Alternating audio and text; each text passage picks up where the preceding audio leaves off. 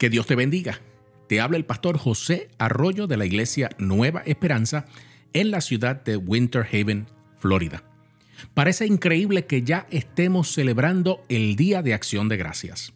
Piénsalo bien, hace muy poco tiempo que estábamos alejados de todos por causa del virus que atacó el mundo entero.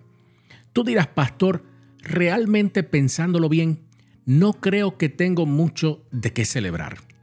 Todos los artículos están más costosos. Hemos perdido seres queridos.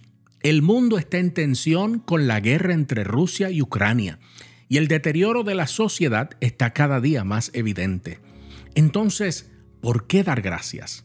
Sé que mi respuesta posiblemente no te guste del todo, pero debemos dar gracias por todo. Sí, dije todo. Todo lo vivido es parte de un proceso es parte del guion y propósito que Dios tiene para nosotros y para toda la humanidad.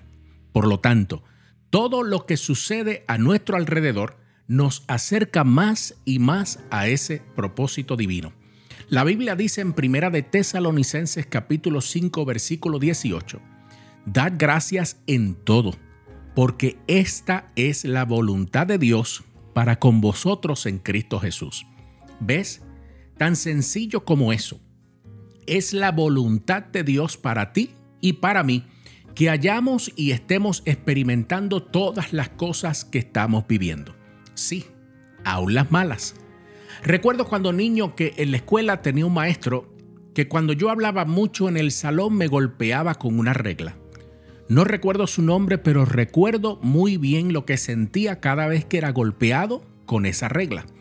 Dolía mucho el golpe, en ocasiones me llegó a marcar el brazo, pero tanto estuvo el maestro golpeándome o amenazando con hacerlo que yo aprendí a prestar atención en su clase y finalmente logré aprender la asignatura sin ningún problema.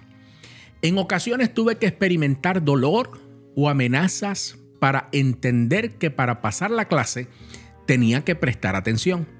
Debía aprender a aplicar las técnicas enseñadas. Así es la vida, mi hermano. De todo en la vida aprendemos, de lo bueno y de lo malo.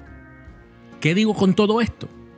Que debemos dar gracias a Dios por todo.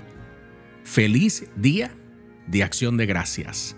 Que la paz del Señor sea contigo y con toda tu familia.